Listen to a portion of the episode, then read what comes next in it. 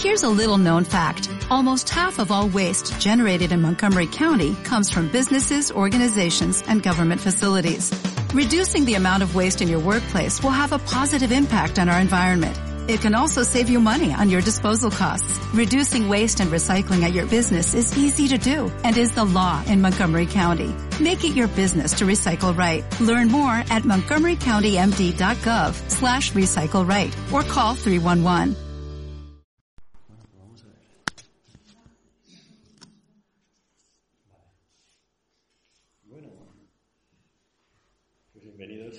Este viaje que vamos a hacer en equipo al corazón inmaculado de nuestra Madre. ¿Conocíais a San Luis María Guiñón de Montfort? ¿Os suena de, os suena de tiempo, ¿no? ¿no? Muy bien, tenemos aquí una persona que no conocía nada, perfecto. Vamos a ir poco a poco conociéndolo. Es un santo espectacular. ¿eh? Vamos, vamos a ir viéndolo. Pero primero, como bueno, vamos a invitar al esposo de nuestra madre, Dios ha dicho que no separemos lo que Dios ha ¿vale? Entonces, como buen matrimonio, vamos a invitar a que venga el Espíritu Santo con esta oración. Ven Espíritu Santo, ven por medio de la poderosa intercesión del Inmaculado Corazón de María, tu amadísima esposa. Ven Espíritu Santo, ven por medio de la poderosa intercesión del Inmaculado Corazón de María, tu amadísima esposa. Ven Espíritu Santo, ven por medio de la poderosa intercesión del Inmaculado Corazón de María, tu amadísima esposa. Pues ya dice San Luis María Guillén de Montfort en su tratado que el Espíritu Santo se obra más en un alma cuanto más encuentra a su esposa dentro de ella, que es María. ¿eh? Así que no tengamos miedo de meternos aquí. Bueno, ¿qué vamos a ver hoy? Un poquito. Bueno, no sé si te voy a estar tapando un poco continuamente. No pasa nada. No pasa nada. Pues, pues hoy vamos a... Es una charla introductoria. Vamos a ver, un poquito de qué va esto, ¿no? Es la total consagración a la Santísima Virgen María. Veremos una pequeña introducción. Nos ayude. Luego un pequeño resumen y justificación de esta espiritualidad. Luego el Tratado de la Verdadera Devoción a la Santísima Virgen, que es una obra clave de San Luis María Guillén de Montfort. Luego, pues un poco, ¿quién puede consagrarse, no? Si hay alguien aquí que pues que, pues que no podría, ¿no? Yo creo que no. Luego, un pequeño proceso de preparación, que es lo San Luis María ya lo, lo estipula cómo debe ser. Y esto nos va a ayudar para ser santos. ¿Qué pensáis? pues, y luego nos pondremos unas pequeñas tareas para la siguiente vez que, que vengáis aquí. Y luego pues tendréis ocasión de ver, pues, bueno, de preguntar cualquier duda. Pero vamos a comenzar con un vídeo que nos sitúe un poco de qué va esto, ¿vale?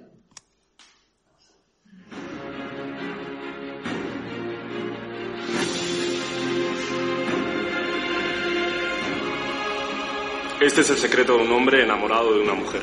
que aprendió de ella la forma de cambiar el mundo. Ella le mostró el valor de la libertad, Y él derribó los muros que levantaba el odio. aprendiendo de ella que el amor no tiene barreras.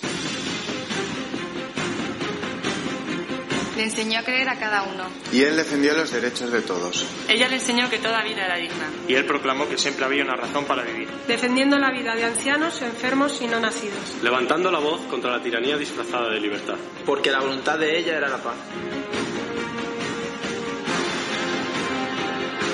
Cuando era pequeño perdía a sus seres queridos. Pero ella siempre se mantuvo a su lado. Enseñándole a ser feliz haciendo felices a los demás. Ella quería corazones valientes. Y él nos dijo, no tengáis miedo.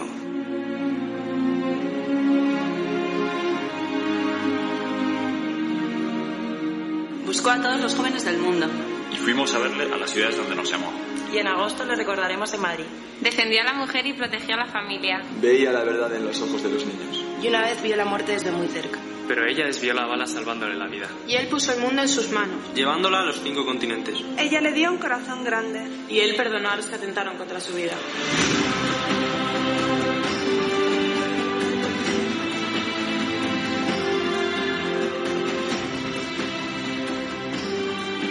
En una mina aprendió a trabajar. Y en el teatro a soñar. Le encantaba el remo, la montaña y el esquí. Pero tuvo que aprender a usar el bastón y la silla de ruedas. Demostrando que se puede ser feliz en medio del dolor. En su vejez no podía hablar, pero su rostro lo decía todo. Muchos querían que se retirase. Pero ella le pidió que siguiese hasta el final. Y así abrió las puertas del tercer milenio. Creyó que todos podemos ser santos. Y lo demostró canonizando a miles. Ella lloró por sus hijos. Y después de dos mil años él pidió perdón. Y ella pedía más. Y él le regaló 50 nuevas esperanzas llenas de luz. Y visitó más de 120 países. Y en su último viaje fue a verla. Y a despedirle fueron millones de personas.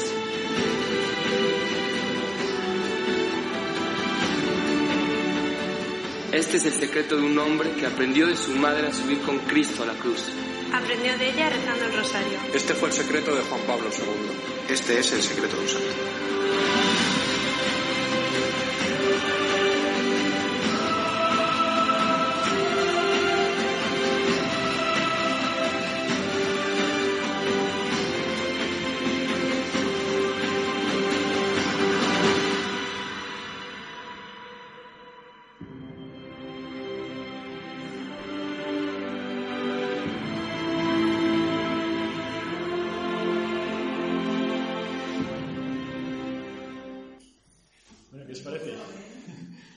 ¿Os animáis a esto?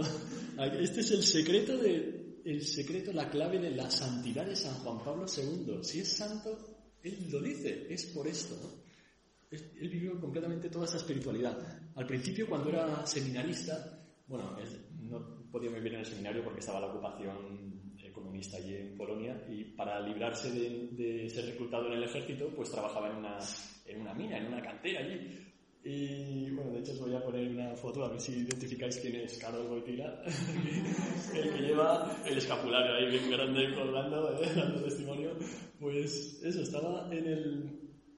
En esta época, él, la verdad es que había como una, tenía una sombra de duda ahí diciendo, tendré que abandonar mi piedad mariana que lleva en mano desde niño, ¿no? En- pues en favor de una espiritualidad más cristocéntrica, como se cuenta por ahí. Y cayó este libro en sus manos, el tratado, ¿eh? que luego repartirán, y ahí se dio cuenta de que, pero qué tontería, pero si la devoción a María es lo más cristocéntrico, así lo dice en el, tratado, o sea, es que está enraizado en el misterio de la encarnación, que por ahí viene todo de Cristo, ¿no? Y dices, lo que más me acerca a Cristo precisamente, la devoción a su madre, qué cosa más paradójica, pero es así. Y entonces se le fueron todos esos problemas, ¿no? Él también, pues, bueno, esto influyó totalmente en su lema episcopal. ¿Os suena este lema, totus tuus? ¿Qué significa eso? Todo tuyo. Todo tuyo, todo tuyo, María. Esto es lo que él pone en su, en su lema, bueno, pontificio, esa M bien grande de María. Esto ya lo, ese es su escudo papal, pero él ya lo tenía en su escudo episcopal, ese es el de cardenal, que tiene también el, el lema totus tuus. Esto lo ha llevado desde siempre. O sea, está como en su ADN de su alma. Está, es que soy de María. Y María pues ha ido conduciendo por todas partes, ¿no? Luego, él mandó que todos los seminaristas del mundo vivieran esta devoción en un decreto que publicó por la Congregación de la Educación Católica en enero de 1980. Les decía esto. Esto es un secreto de salvación, teniendo en cuenta a todos los seminaristas. ¿eh? Por cierto, ese mismo año, en la Semana Santa de ese año, en el Congreso del UNIF, que se hace en Semana Santa, ahí de- bueno, después de Semana Santa, pues estaban en, en la audiencia con el Papa y hubo un, un joven que le dijo, oiga, Santidad, es que viendo las imágenes que hay en toda la plaza de San Pedro, no encuentro ninguna de la Virgen. Parece que la plaza está incompleta. Y dice, tienes razón, pues vamos a, tenemos que poner una imagen de la Virgen. Y fue esa imagen aquí, ¿sabes dónde está esa imagen? Bueno, pues si vais a Roma, ahora no podéis ir, pero bueno, está allí en la, bueno, mirando la fachada, a la derecha, un edificio, está ese mosaico precioso con el lema Totus Tus. Eso empezó a pensarlo al año después, ¿qué le pasó en esa plaza? En esa misma plaza. Un atentado, dos balazos. Y nuestra madre le protegió. ¿Tendría algo que ver? Bueno, yo creo que sí, ¿no? También él, bueno, en la, encíclica Redentoris Mater, donde aquí sistematiza, pues, claramente todo esto, y habla también de San Luis María Guillén de Montfort y de esta devoción, él, vamos, la recomienda para todos, ¿no? Como un camino seguro de salvación. ¿eh? Pues, vamos a ver claramente un poco por qué, por qué esta devoción, ¿no? De la consagración total a la Virgen. Realmente, o sea, la perfección está en ser conformes a Jesucristo. ¿eh? Solo Él es santo. Como lo decimos en el Gloria, solo tú eres santo, solo tu Señor, solo tu Altísimo Jesucristo. Él es la santidad, ¿no? Y entre todas las devociones, entonces todos los santos que son, son los que se han ido conformando a Cristo. ¿eh? Como dice San Pablo, San Pablo dice, Vivo yo, pero no soy yo. Es Cristo quien vive en mí. Y también dice, pues a los corintios y a los, a los filipenses también, les dice, sed imitadores míos, como yo lo soy de Cristo. ¿San Pablo puede decir esto? Si él imita a Cristo, puede presentarse él mismo como ejemplo. Dice, mirad, tenéis que imitar a Cristo, pero os presento una, una, versión en miniatura, yo mismo que intento imitarle, ¿no? Estos son los santos, los que intentan imitar a Cristo y quienes les imitan a ellos se hacen conformes a Cristo.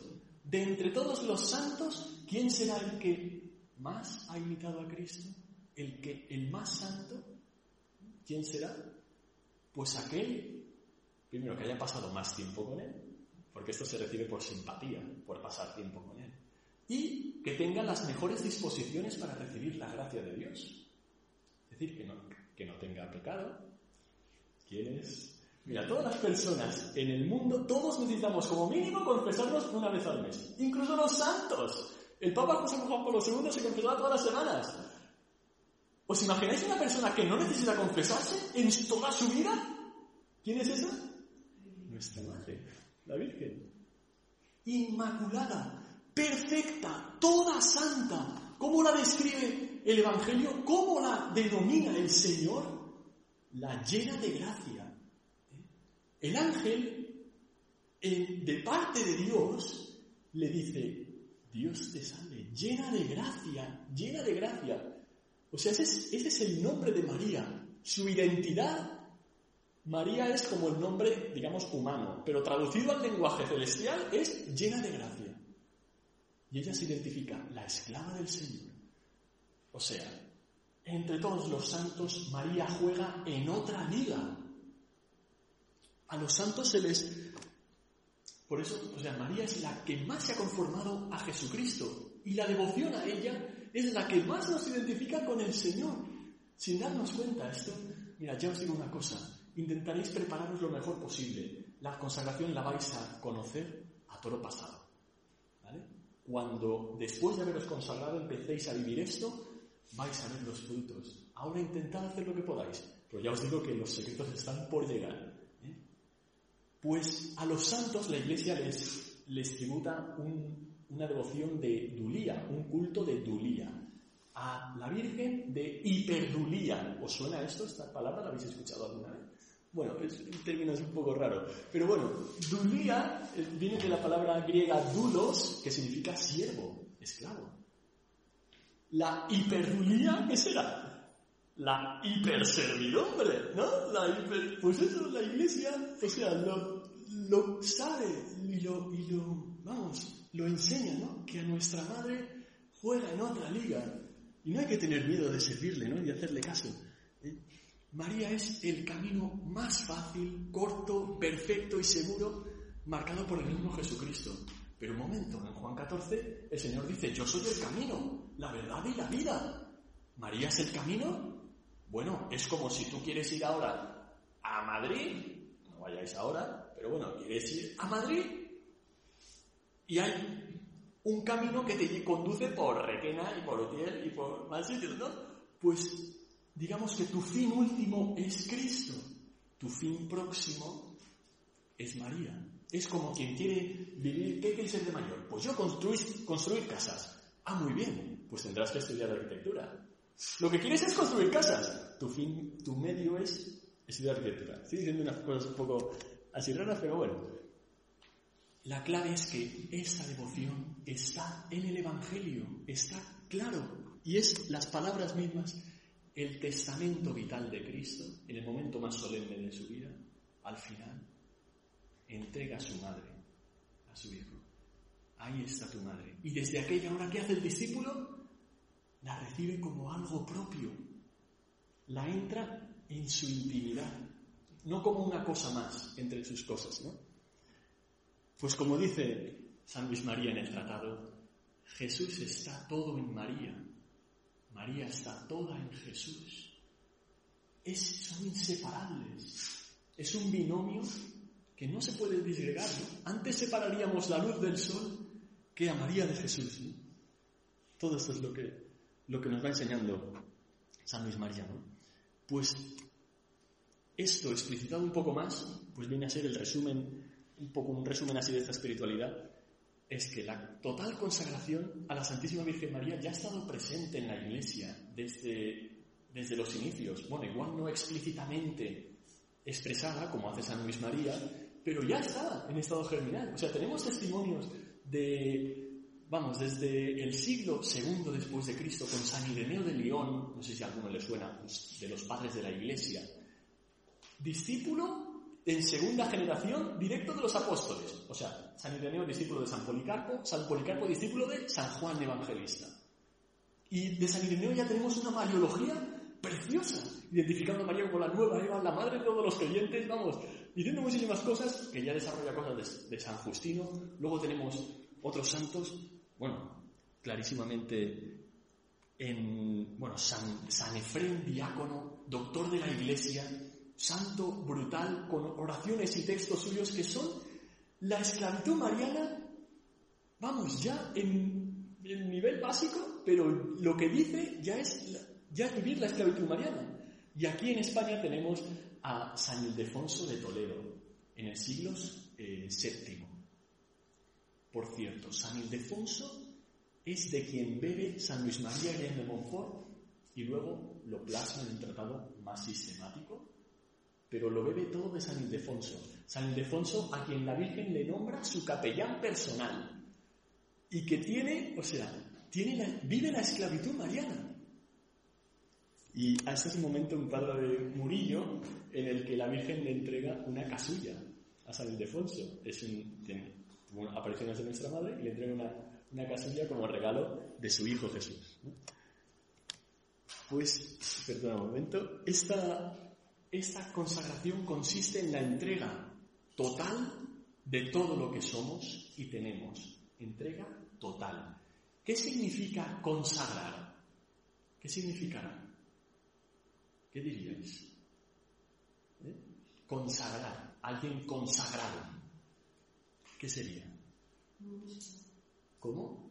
Que le das todo como un esclavo. ¿no? Bueno, claro, que te dedicas eso plenamente como si fueses un esclavo a algo, a un único fin. Esto en el diccionario de la, de la Academia Española dice, pues esto, la dedicación exclusiva a un único fin o a un fin sagrado. Por ejemplo, ¿esto qué son? ¿Eh? Objetos litúrgicos, que los veis en misa, normalmente, pues el cáliz y la patena. ¿Los podemos usar para el desayuno, como un tazón de cereales? ¿Qué sería eso? ¿Cómo, ¿Cómo denominaríamos ese uso de algo sagrado que hemos hecho cuando destinamos algo sagrado para otro fin? Un sacrilegio. Una profanación. ¿Eh? Algo que está destinado para un, para un único fin, un fin sagrado, lo destinamos para otros fines profanos. Nosotros hemos sido consagrados ya. O sea, perdonadme, pero la consagración a, los que estáis, a la que os estáis preparando, ya la habéis hecho. ¿Cuándo ha sido? ¿Cuándo ha sido esto? ¿Eh? Muy bien, en el bautismo habéis sido sumergidos en Dios. Bautizar viene del verbo, un verbo que significa sumergir. Todo en la Santísima Trinidad, sois de Dios, sois sagrados. Esto lo dice el Señor en el, vamos, en el Antiguo Testamento continuamente, sois pueblo mío, pueblo de mi propiedad. Dice San Pablo, ¿no sabéis que sois templo de Dios? ¿Y que el Espíritu Santo habita en vosotros? ¿No lo sabíais? Sois sagrados como estas cosas.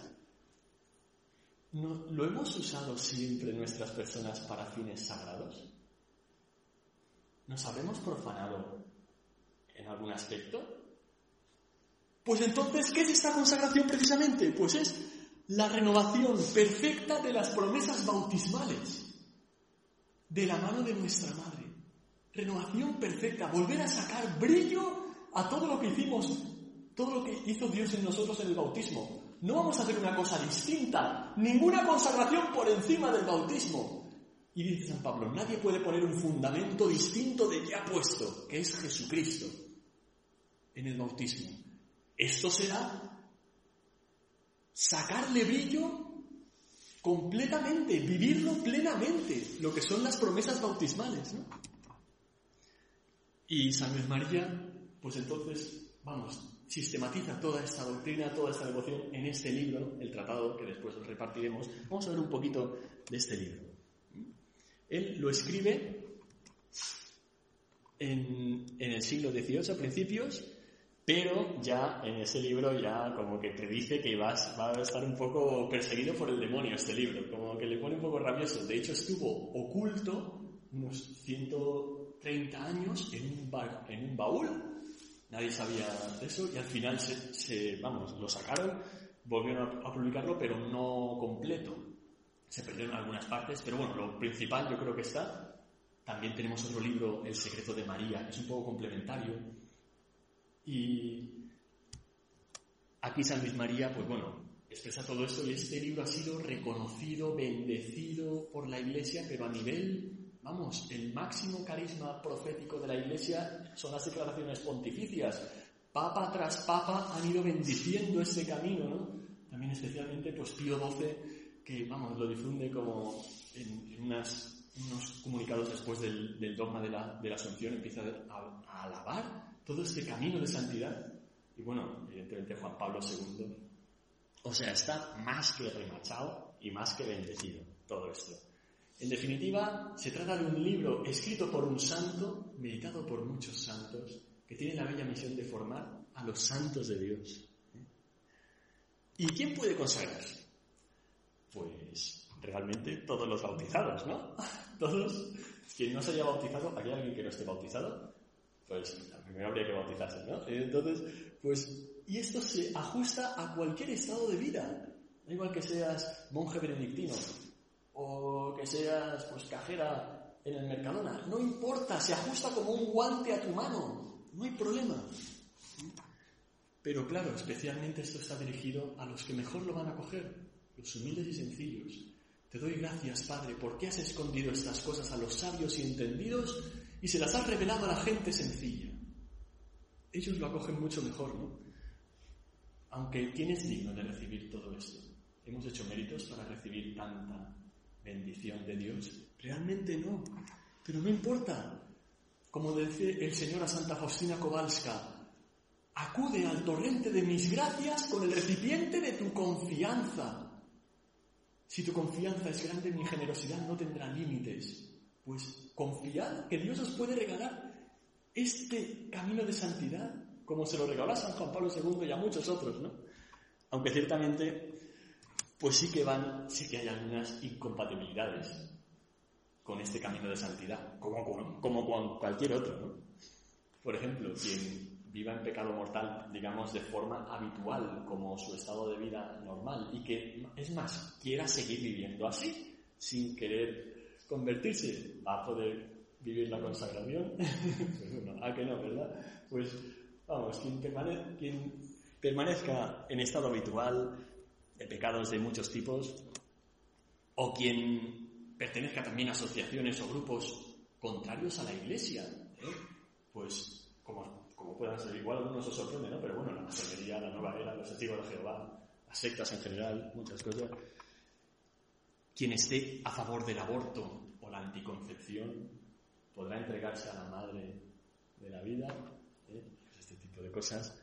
Esto es incompatible, ¿no?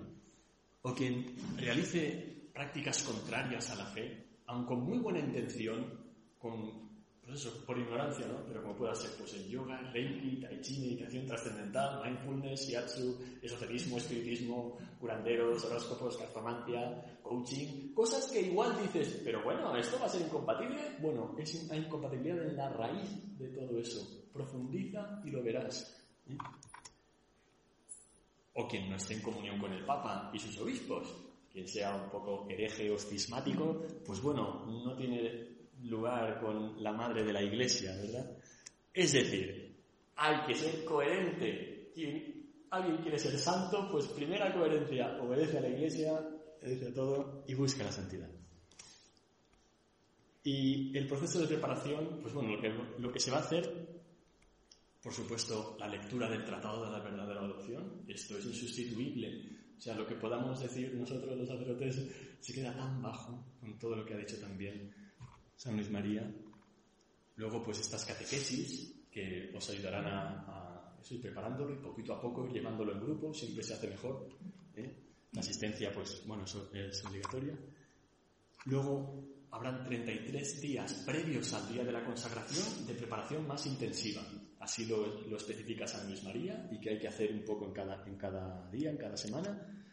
Luego habrá un día de retiro, previo a la consagración, y luego ya el día de consagración, que en este grupo será, ¿qué día? ¿Lo sabéis? El 7 de marzo, el 8 de diciembre. 8 de septiembre, muy bien. ¿Qué día se, qué se conmemora ese día? El día, bueno, el día 12 de María. Bueno, Eso, bueno, la natividad de Nuestra Señora, la natividad de la Virgen. Ahí la, la celebra toda la iglesia. Y el día de retiro probablemente sea el sábado previo a ese día. ¿Vale? No, vamos, ya se os irá diciendo todo.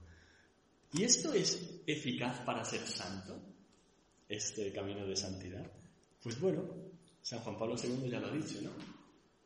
Él dice, la doctrina de este santo, San María, ha ejercido un profundo influjo en la devoción mariana de muchos fieles y también en mi vida. O sea, es, lo llevo aquí dentro. El Beato Bernardo de Hoyos, yo me entrego de, de, mi voluntad y libremente a María Santísima, Nuestra Señora, no solo por esclavo, sino también por hijo. Ando viviendo todo esto. San José María Escribá, ¿eh? Mariano por encima de todo, a Jesús siempre se va y se vuelve por María. O por ejemplo, San, San Juan María Vianney, un enamorado de nuestra madre, dice, conoceréis fácilmente si un cristiano está en el camino del cielo o si él camina hacia la perdición. Preguntadle si ama a María. O, por ejemplo, un santo espectacular, San Maximiliano María Colbe, el loco de la Inmaculada. Dice, oh Inmaculada, qué dulce será la muerte de los que te pertenecen. Bueno, él vivió la consagración, pero vamos, hasta, hasta sus últimas consecuencias. Y también, bueno, muchísimos santos, ¿no? Por ejemplo, o sea, es que todos los santos han tenido devoción a nuestra madre, pero hay algunos que se han destacado. La Madre Teresa de Calcuta vivía la consagración, leía el tratado. Y ella decía, ahora lo estoy retomando el tratado y qué distinto es de cuando era novicia, ahora lo entiendo mucho mejor, ¿no? Y bueno, y un, un viaje que hizo a Holanda le, le, dice un hombre, mire, madre, yo, yo a usted la quiero mucho, quiero mucho a Jesús, pero a María no le quiero nada. Le dice, pues mire, le dice en inglés, no, no Mary, no Jesus. Lo sigue. Si no tienes a María, no tienes a Jesús, aunque te crea, aunque parezca que sí. Y en otra visita que hizo dice, gracias madre, ahora sí que quiero a Jesús, quiero, la quiero a usted y le quiero a María, ¿no? Gracias por haber traído a María a mi vida. Y también, ¿sabéis el, el anterior exorcista de la, del Vaticano? El padre Gabriel Amor, ¿os suena? Eh, pues este hombre, cuando el, anterior exorcista, el padre Cándido Amantini, le pidió, oye, mira, soy muy mayor, tienes que sustituirme tal, y este dijo, lo primero que hizo, consagrarse a la Virgen María. Y él dice, creo que esa es la razón por la que el demonio, nunca me ha hecho nada, no me ha, no, no me ha tocado, siempre he estado bajo el, bajo el manto de nuestra madre. O por ejemplo, Jim Caviezel, ¿os suena quién es este? El actor que hace de Jesús en la película de la Pasión, consagrado, viviendo esto, pero con una maravilla. Y también, bueno, os voy a, os voy a contar una, un, el que era el, el, arzobispo de Valencia, don José María García de la Higuera. ¿Alguien le suena? A ver, ¿os lo conocéis? ¿Sí? Claro, qué maravilla. ¿Hace cuántos arzobispos sería? El de ahora se llama... Antonio, vale. ¿El anterior? Agustín, Agustín, ¿había sido el anterior?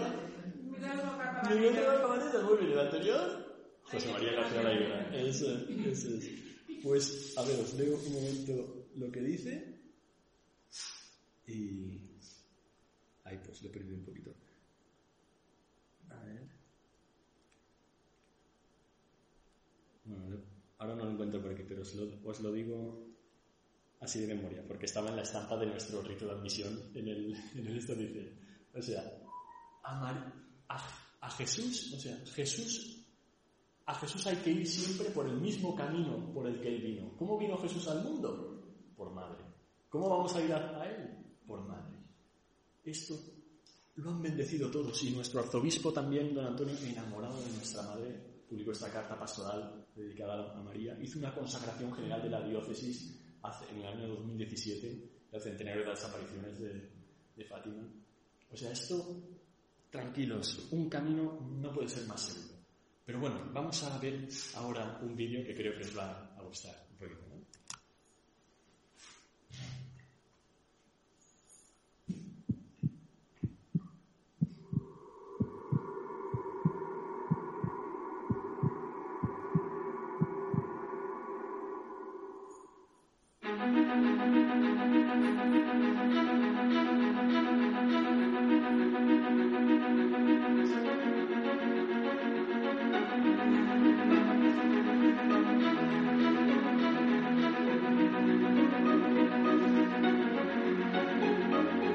10 de octubre de 1982, la plaza de San Pedro estaba abarrotada de fieles. Más de 200.000 personas se habían reunido para esta ceremonia, la canonización de Maximiliano María Kolbe, polaco, franciscano, el loco de la Inmaculada, apóstol incansable de la Virgen María, lleno de celo por la salvación de las almas, que en medio de su enfermedad y sus deficiencias físicas, limitado por la tuberculosis, fue apóstol en la India, en Japón, llegando a crear en Polonia toda una ciudad en honor de la Inmaculada, Niepokalanu. Desde allí, con sus más de 800 frailes, se dedicó a la propagación de la fe, a dar a conocer la Virgen Santísima, la Madre de Dios, la Inmaculada, como intercesora de todas las gracias. En aquella ceremonia del 10 de octubre de 1982 había un cierto aire de misterio, porque Maximiliano Kolbe había sido beatificado como confesor de la fe, pero algunos esperaban que pudiera haber un cambio. En el momento del comienzo de la ceremonia, San Juan Pablo II, el Grande, también polaco, apareció vestido con los ornamentos rojos. De tal manera que el apóstol de la Inmaculada, el loco de la Inmaculada, fue canonizado como mártir de la caridad, a imitación de Jesucristo. Nadie tiene amor más grande que el que da la vida por sus amigos.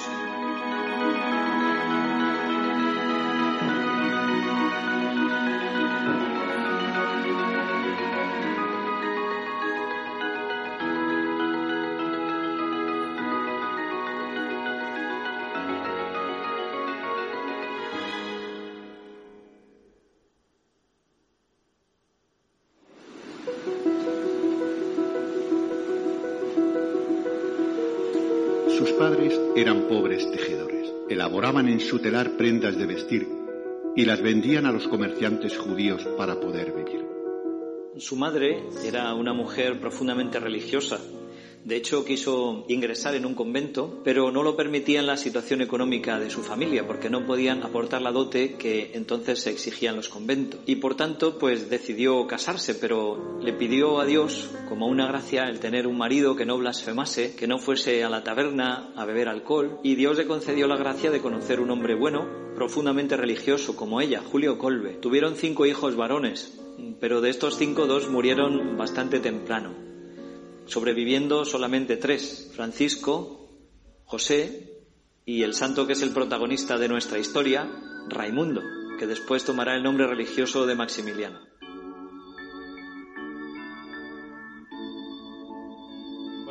Uno de los episodios más conocidos de la vida de San Maximiliano Kolbe es el sueño que tuvo siendo niño, y en este sueño él vio a la bienaventurada Virgen María acercarse a él llevando dos coronas. La primera era la corona del martirio y la otra era la corona de la pureza. Y ella le pidió cuál de las dos prefería. Audazmente él pidió las dos. Su familia se había trasladado a un pueblo llamado Pavianice, cerca de Lodz, y estando allí, unos frailes franciscanos cruzaron la frontera de Rusia para predicar una misión en su pueblo. Y a los niños les hablaron de un colegio que los franciscanos acababan de abrir en Lwów. Nuestro Raimundo enseguida se animó y con él su hermano Francisco. Fue dando pasos y creciendo en el colegio, pensando el tema de la vocación, aunque él sentía una profunda inclinación hacia la vida militar. Y esto fue una gran tentación en su vocación Él tenía muy buena mente para las matemáticas, para la física, las ciencias. De hecho, pues hacía sus, sus proyectos para construir aeronaves. Incluso mm, planeó una estrategia para conquistar la ciudad de Varsovia. Y estos deseos militares, como digo, supusieron una gran tentación. Estuvo a punto de dejar la vocación porque sentía a los 15 años como esa llamada ¿no? a luchar por la libertad de su país, de una Polonia que estaba sufriendo mucho. Polonia había sido eliminada prácticamente eh, desde la paz de Viena, en la que se repartió entre Prusia, Austria y Rusia y fue la Iglesia Católica la que mantuvo la, identidad católica frente al proceso de rusificación. Eh, los enemigos de la Iglesia eh, quisieran atentar contra Polonia y fuera el primer objetivo en la, en la Segunda Guerra Mundial. Y el día que había decidido ir a hablar con el padre provincial, cuando estaba entrando en su cuarto, sonó la campana de la puerta. Y resulta que era su madre, que venía a visitarle. Su madre le anunció que su hermano Francisco, más joven que él, había decidido entrar también como franciscano y que ella misma y su padre también se iban a consagrar a Dios. Entonces aquella conversación fue providencial y salvó la vocación religiosa y franciscana de Raimundo, que eh, el 4 de octubre de 1904 tomó el hábito franciscano y tomó el nombre de Maximiliano María, ligando así desde el comienzo su vida a la Virgen Santísima, a la Inmaculada.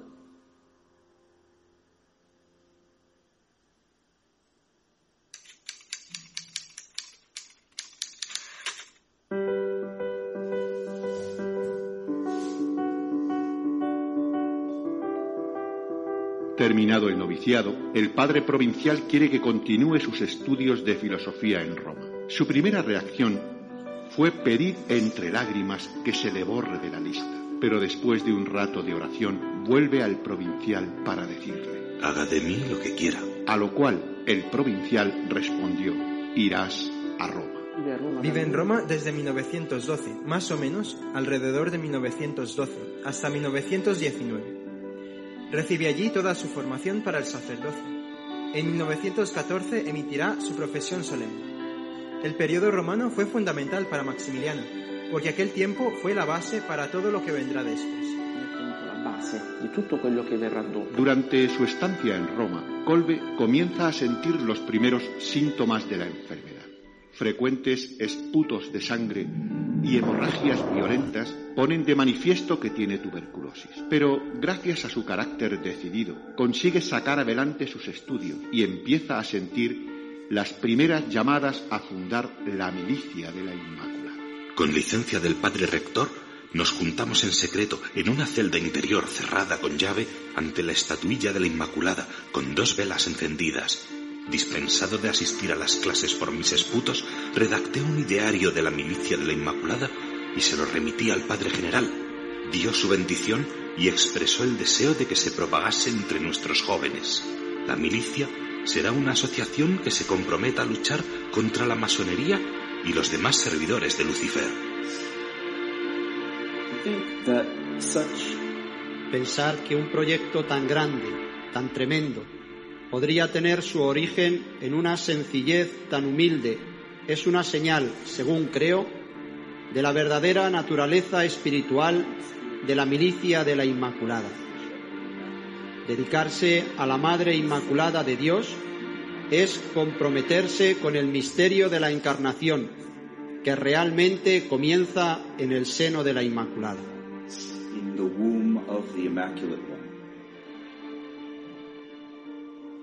Terminados sus estudios de filosofía y de teología, Maximiliano es ordenado sacerdote el 29 de abril de 1918.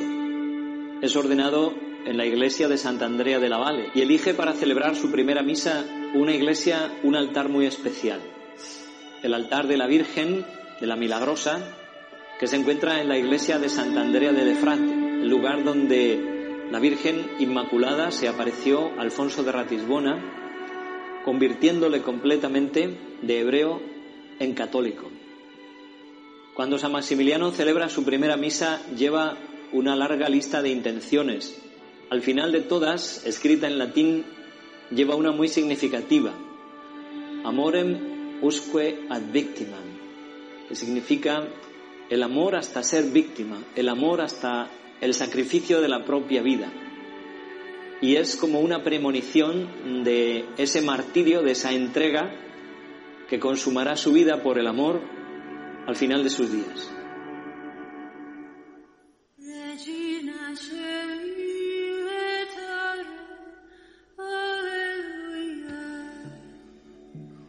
Deseo que tomes posesión de mí lo antes posible y de la manera más perfecta, y que yo pueda hacer lo mismo contigo, que lo antes posible sea verdaderamente tuyo, sin límites, sin condiciones, irrevocablemente, eternamente, y tú mía. Cuando San Maximiliano habla del acto de consagración, él sabe distinguir muy bien lo que es la voluntad de lo que es el sentimiento y señala como muchas veces ese acto de consagración, de entrega, pues puede ir acompañado a veces por la sequedad o por la frialdad, pero él recalca mucho que esa consagración, esa entrega de sí mismo a la Virgen María, a la Inmaculada, es un acto de la voluntad. Dice él, un acto de la voluntad por el que uno se entrega a la Virgen y que no es nunca revocado. Basta eso. Y cuando algunos jóvenes se acercaban para pedir el ingreso en el convento, para él el criterio de discernimiento es que tuvieran la decisión y la voluntad de querer consagrarse del todo a la Inmaculada, pertenecerle, ser suyos. Ese era como el criterio de discernimiento de una vocación.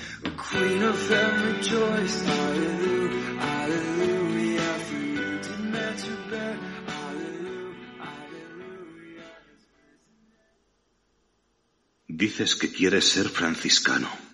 Bien, pero dime si aún perseveras en tu propósito de dedicarte a la Inmaculada, si deseas realmente consagrarle tu vida, consumirte y estar dispuesto a acabar tu propia existencia por el hambre, exponiéndote por ella a las privaciones y al riesgo de una muerte prematura. Maximiliano termina sus estudios en Roma y sus superiores le piden regresar a su país natal. Sin estar completamente recuperado, obtiene permiso para regresar a Cracovia y en 1922 comienza su modesto apostolado publicando la revista El Caballero de la Inmaculada. Se trata de unas pocas páginas del papel más barato que encuentran.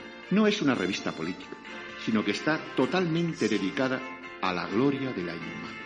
No escribáis nada que no pudiera firmar la Virgen María.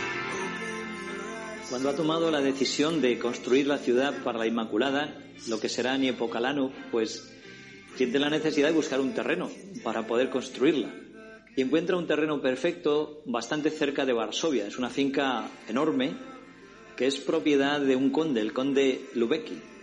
Y Maximiliano se va a hablar con él y lleva consigo pues una pequeña imagen de la Virgen que pone encima de la mesa para que sea como la mediadora en las negociaciones. Y cuando el conde Lubecki pedía una suma muy alta, un precio muy alto por aquel terreno, pues San Maximiliano se vio obligado a decir que no podía pagarlo. Y se fue dejando la pequeña estatua de la Virgen encima de la mesa del conde. Y el conde preguntó, ¿y qué hago con esta estatua? dijo, déjela, déjela donde está. Y fue pues como un truco que él utilizó, porque claro, el conde miraba cada día la imagen y como que se le removía el corazón de que le había dicho que no a la Virgen, porque le estaba negando el lugar que necesitaban para construir esa ciudad para ella. Así que al final, pues esa imagen pequeña encima de la mesa fue tocando poco a poco el corazón del conde Lubecki hasta que finalmente le vendió a San Maximiliano por un precio muy bajo ese terreno que necesitaba para construir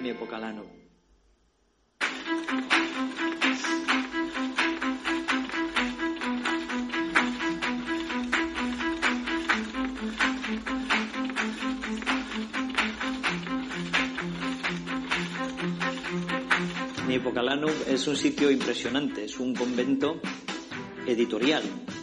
San Maximiliano fue un precursor realmente del apostolado de los medios de comunicación. Um, puede ser definido. San Maximiliano puede ser definido en una palabra.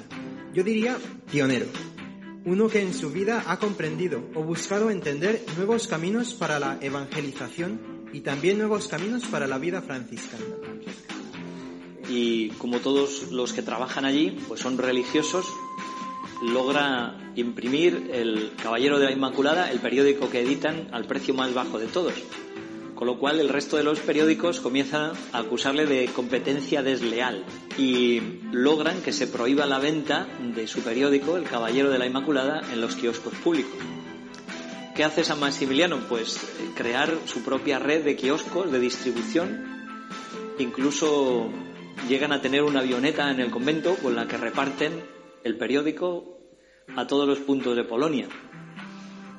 Muchos de todos los tipos de profesiones, eh, ingenieros, topógrafos, dejan todo para entregar sus vidas a la Virgen en la ciudad de la Inmaculada, en Niepokalano. Sí, llegaron muchas vocaciones a Niepokalanov. Fue una cantidad, diría, increíble. Si se piensa en las cifras de hoy en día, nos quedamos trastornados. Aquello que atraía era este ideal de vida mariana. De hecho, los hermanos eran vocaciones sobre todo para hermanos religiosos, ni siquiera para sacerdotes.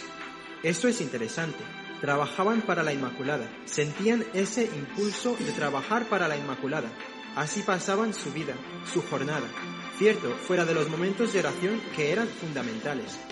San Maximiliano escribe, el valor de Niepokalanov es la oración. Antes de todo, la oración. La primera cosa que hace cuando funda la ciudad de la Inmaculada es construir una capilla resistente, muy resistente. Pero lo primero es la construcción y luego viene todo lo demás. El 1 de septiembre de 1939 tiene 760 religiosos y más de 150 postulantes. Todo un récord, un récord donde la Virgen mueve y toca los corazones de todos estos hombres que buscan consagrarle su vida.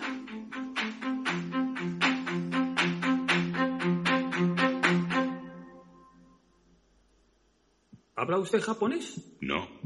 ¿Tiene dinero? No. ¿Qué piensa hacer? Me dirigiré a mis protectores habituales.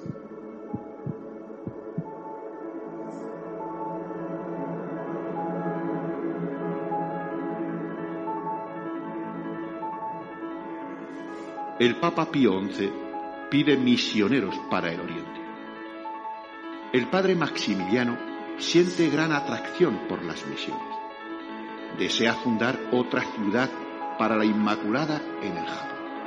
San Maximiliano sintió desde joven la llamada a las misiones, podemos decir como la fascinación por el Oriente. Y aunque todavía débil de salud y obtenido el permiso de sus superiores, con otros cuatro franciscanos de su misma orden, franciscanos conventuales, se dirigen hacia Japón.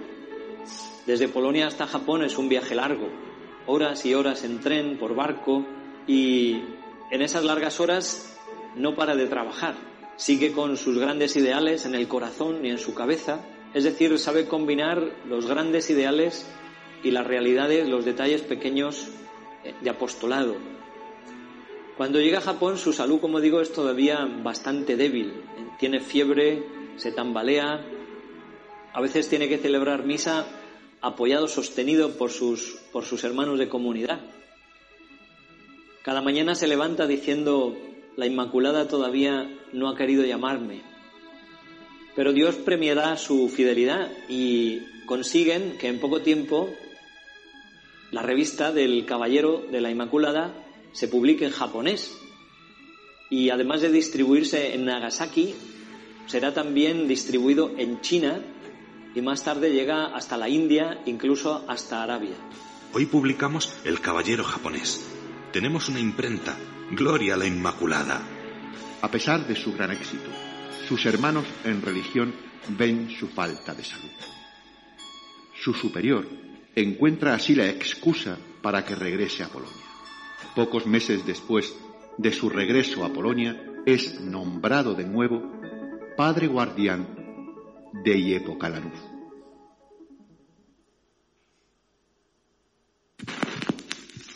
Es muy posible que cuando recibáis esta carta ya haya ocurrido algo. Todo está en manos de la divina providencia.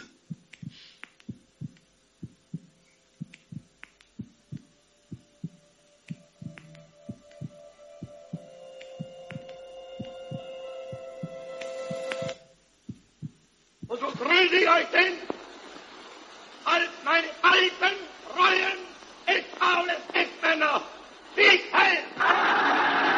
No olvidéis el amor.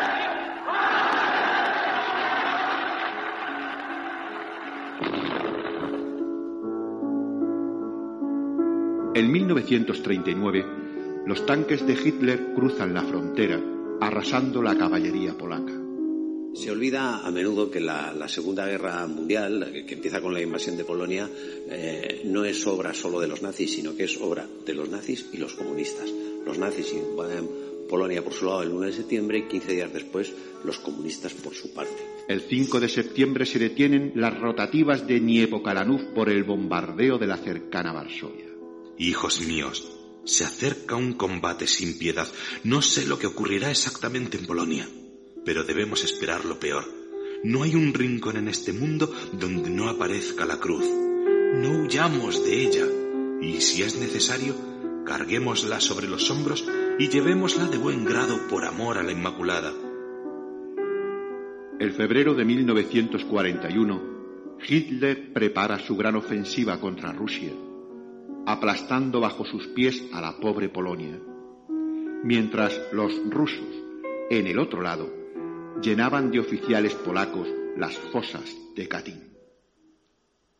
El 17 de febrero, el portero le avisa a Kolbe de que una fila de vehículos está entrando en Niepokalanów. Colgó el teléfono y murmuró. Bien, María, Kolbe saludó a los soldados desde el umbral. Alabado sea Jesucristo. Es enviado a la prisión de Paviak.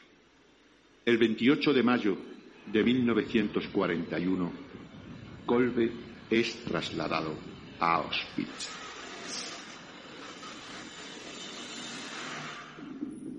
Con la cabeza rapada y vestido de harapos a rayas, se ha convertido en el prisionero número 16670.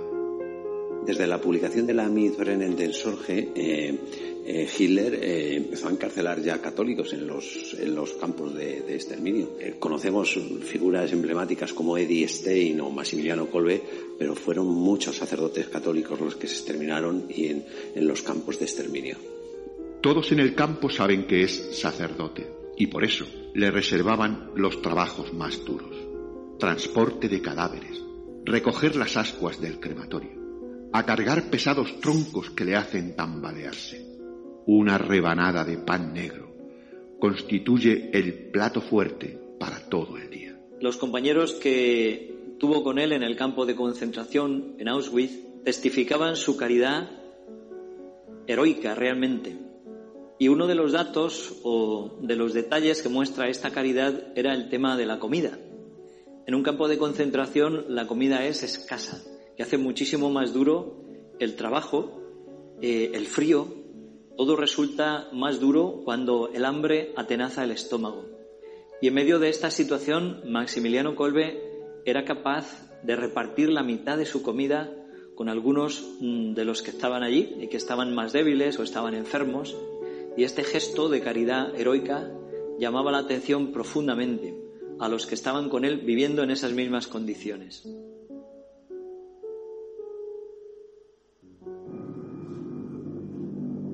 El 30 de junio, al terminar el trabajo, todo el campo permanece en pie. Un prisionero del bloque 14 se ha evadido.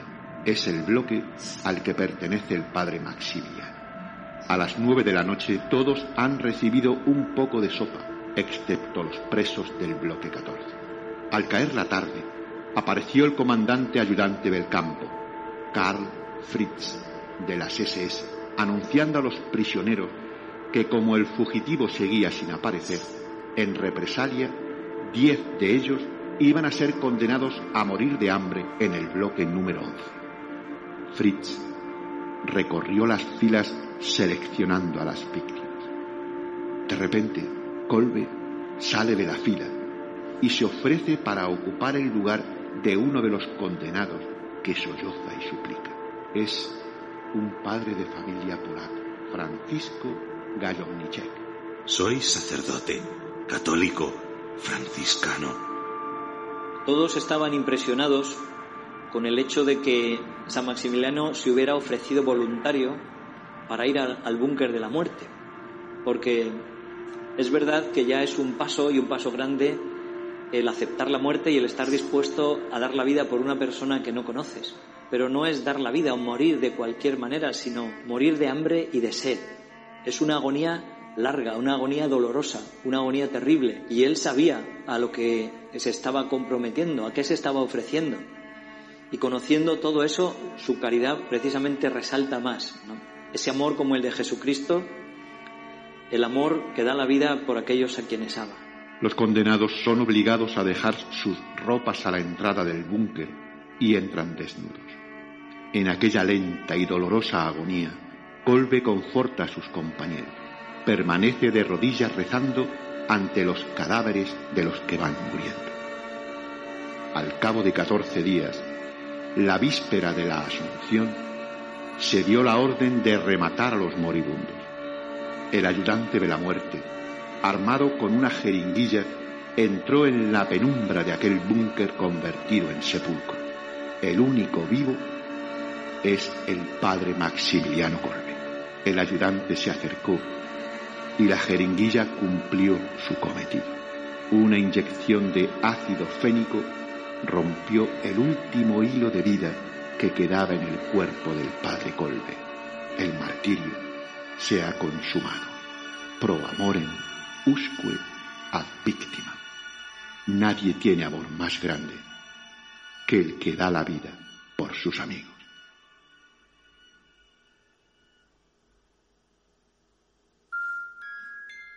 Podría parecer que la vida de San Maximiliano Colbe ha tenido un final triste y que una vida de un hombre tan generoso, tan grande, tan entregado, pues ha sido tragada por esa boca negra de las ideologías, de esos poderes políticos que tratan de luchar contra Dios, como dice San Pablo en la carta a los romanos, que tratan de aprisionar la verdad en la injusticia. Pero la fuerza de Dios, el amor de Dios, la sangre de los mártires se manifiesta siempre más poderosa ¿eh? que todas las fuerzas del mal. Y lejos de poder aplastar esa vida, vuelve a surgir nuevamente, produciendo como la espiga nuevos frutos, frutos de santidad, frutos de entusiasmo, frutos de vida nueva, frutos de vidas que se vuelven a entregar a Dios y a consagrar a Él. Es impresionante la vida de San Maximiliano, esa dimensión mariana, ese pertenecer completamente a la Virgen, ese haberle consagrado su vida. Y se ve que la devoción mariana, cuando es auténtica, ese entrar en la escuela de María, ser hijos de esa mujer fuerte que estuvo al pie de la cruz, pues transmite a sus hijos también esa fortaleza, esa generosidad, esa fidelidad hasta llegar al don de sí mismo, a la entrega completa de sí mismo. Eso es lo que vemos en la vida de San Maximiliano Colbe. Y él nos invita también a renovar nosotros esa consagración, esa entrega, esa pertenencia, esa, ese nervio mariano dentro de nuestra vida cristiana. Decir como él, oh Inmaculada, Inmaculada, Inmaculada, te pertenezco.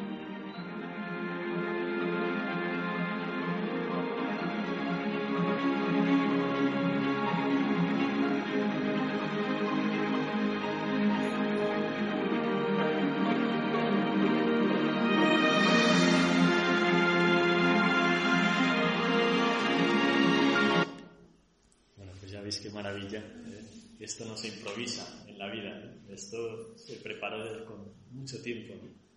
Pues eso es lo que vais a hacer vosotros, ¿no? ir preparándoos un poco a recibir a la llena de gracia que os va a compartir como una madre con sus hijos todo lo que ella tiene. Ella solo vive para Jesús y para sus hijos. ¿eh? Pues entonces, para la semana, bueno, para la siguiente sesión, podéis anotar, os leeréis esos números de estos libros, que es el Tratado de la verdadera. Ahora luego pasaréis por ahí, por, por, aquí a recogerlo. Bueno, este libro, eh, nada, el, es de valor incalculable, ¿vale? Pero bueno, quien quiera dar la voluntad, pues será muy bienvenido, ¿vale? o sea, no tiene precio, pero si queréis co colaborar, pues nada, podéis dejar lo que queráis. Y nada, ¿tenéis alguna, alguna ¿Alguna cuestión, alguna inquietud, alguna duda? ¿Todo esto? ¿Eh? Ah, ah del, del 1 al 59. De 1 al 59. Sí, os, os pasaron un poco, os pasaron un poco todo. Pues tenéis alguna, alguna duda, alguna pregunta, no sé, algo así. Ahora cuando vengáis a firmar, preguntar, aprovechar que está aquí. Aprovechar para, para preguntar, para formarnos para ser soldados de María.